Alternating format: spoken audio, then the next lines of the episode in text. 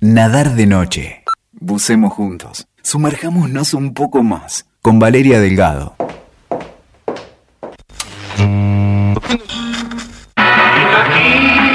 Con Graciela Mancuso.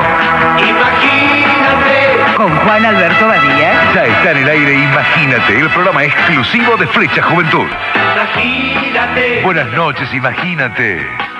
Una triste noticia hemos escuchado hoy, 19 horas 34 minutos fue el momento en que Rayo del Plata la emitió y decía, el astro de la música rock norteamericana Elvis Presley falleció hoy en un hospital de la ciudad de Memphis a los 42 años de edad. Luego, el parte decía, falleció en la sala de emergencias debido a un trastorno respiratorio agudo, según detalle de un portavoz del nosocomio donde fue internado inmediatamente, conducido en una ambulancia del cuerpo de bomberos hasta ese hospital, después de haber sido llevado enfermo hasta su casa en esta ciudad. Esta es la noticia que conmociona, estoy seguro, al mundo de la música en general. La muerte de Elvis Presley a los 42 años de edad.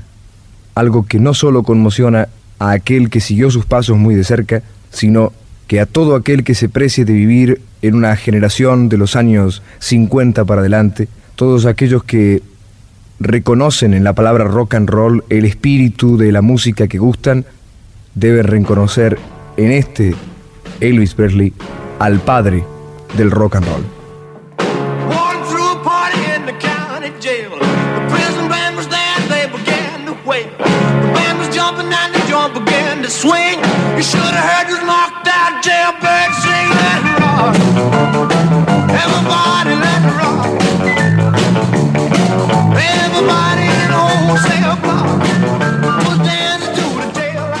Aquellos primeros pasos del rock no transcurrían en una época de valores asentados, sino más bien en una de valores en discusión.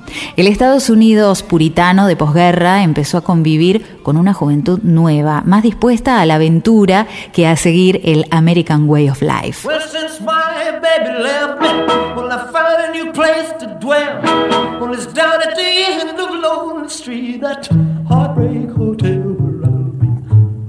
I'll be just so lonely, baby. Well, I'm so lonely. I'll be just so lonely, I could die.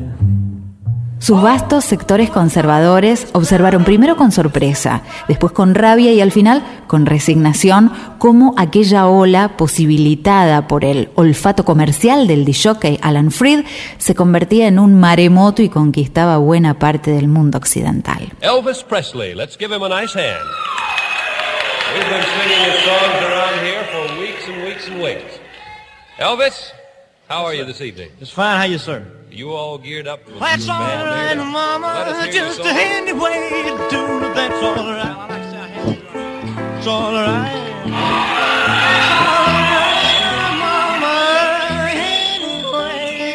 Para muchos, la historia en serio del rock no empieza con la imposición del nombre ni con la grabación de Billy Haley, sino el día en que aquel chico blanco de Memphis de apenas 21 años se presentó por primera vez en televisión en 1956 en el programa de Tommy Dorsey, escala previa a su consagración en The Ed Sullivan Show.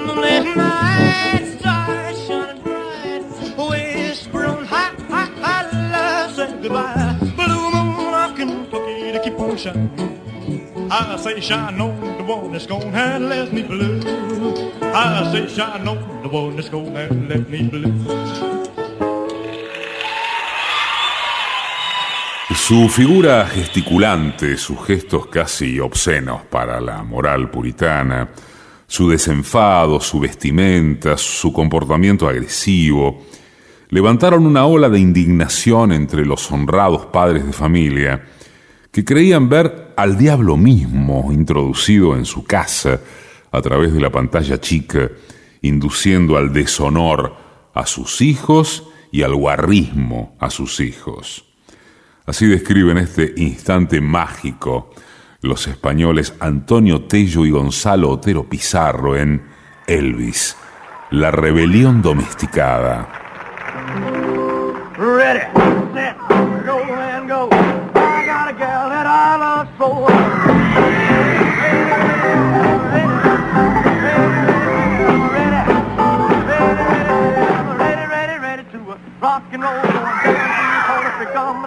La noche del 9 de septiembre del 56, Elvis interpretó apenas tres temas en el exitoso programa de Ed Sullivan Show, Don't Be Cruel, Love Me Tender y Ready Teddy. Al promediar su actuación, comenzó a mover las caderas y la pelvis tan provocativamente que, asustado, el responsable del programa ordenó al director que las cámaras lo tomaran solo del ombligo hacia arriba.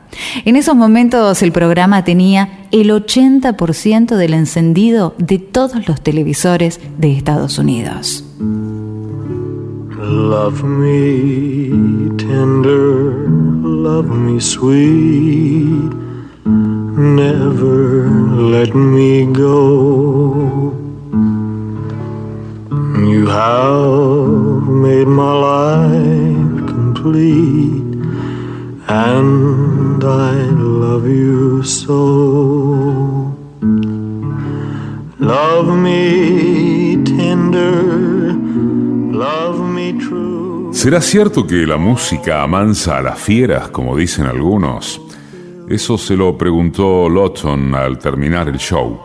Los que sostienen que es este momento el inicial, tienen claro que además de un nombre y un éxito, para existir el rock necesitaba una actitud transgresora, que no estaba destinado a complacer, sino a irritar, que era salvaje, que debía ser la música que molestara a los padres, no la que los hiciera mover los piecitos, y que su destino eran las multitudes, no los guetos.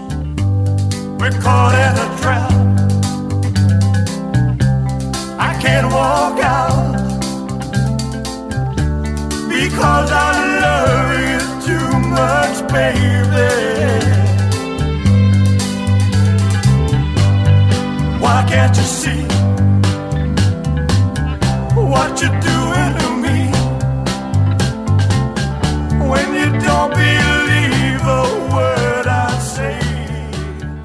Pero tras aprovechar ese momento, Elvis, al que llamarían en adelante Elvis de Pelvis, fue convencido, más temprano que tarde, de que había pasado el límite de lo conveniente.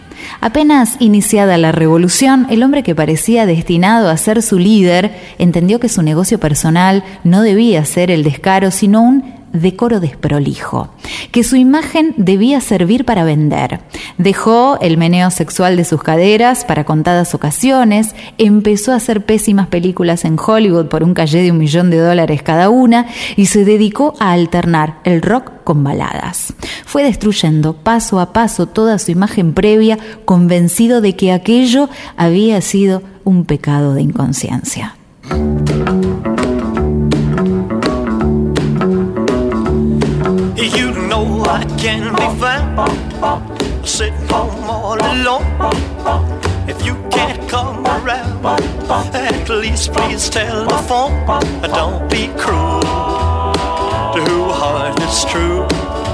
Según John Lennon, el acto que terminó con su vida mucho antes de su muerte es su incorporación a las tropas del ejército estadounidense. Esa actitud con la que inauguró un largo flirteo con el poder, al que llegó a mendigarle medallas y plaquetas.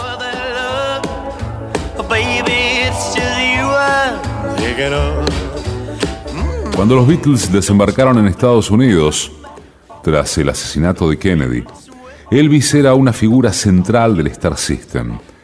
Y sus compañeros de generación, Chuck Berry, Little Richard, Jerry Lee Lewis, estaban lejos del éxito de la gran ola de la década anterior.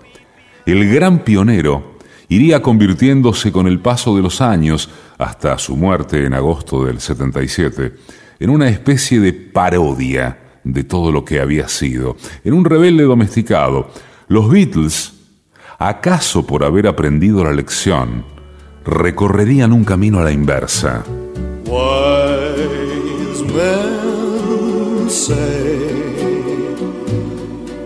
Only fools rush in,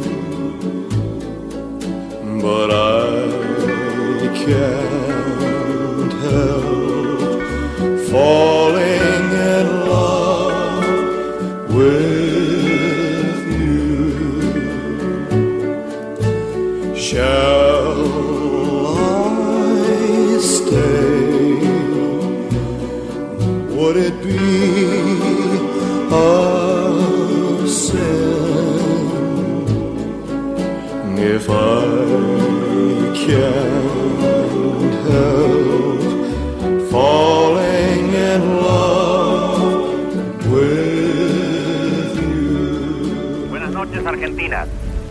Su corresponsal exclusivo de Flecha Juventud en Estados Unidos les informa que en Memphis, Tennessee, falleció Elvis Presley.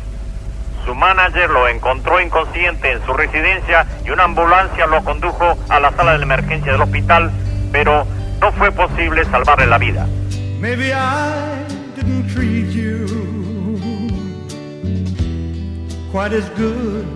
As I should have. Maybe I didn't love you quite as often as I could have. Little things I should have said and done. I just never took the time.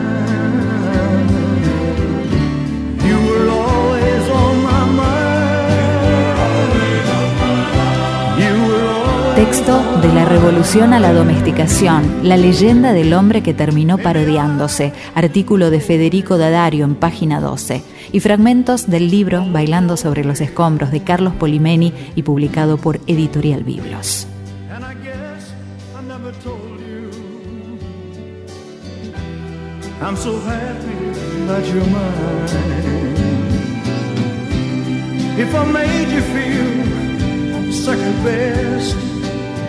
Girl, I'm so sorry I was blind. You were always on my mind.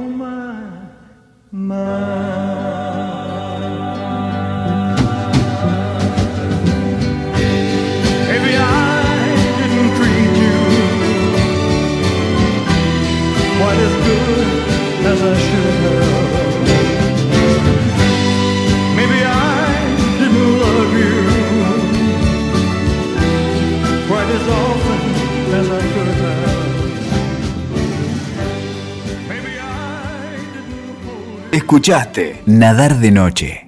WeToker. Sumamos las partes.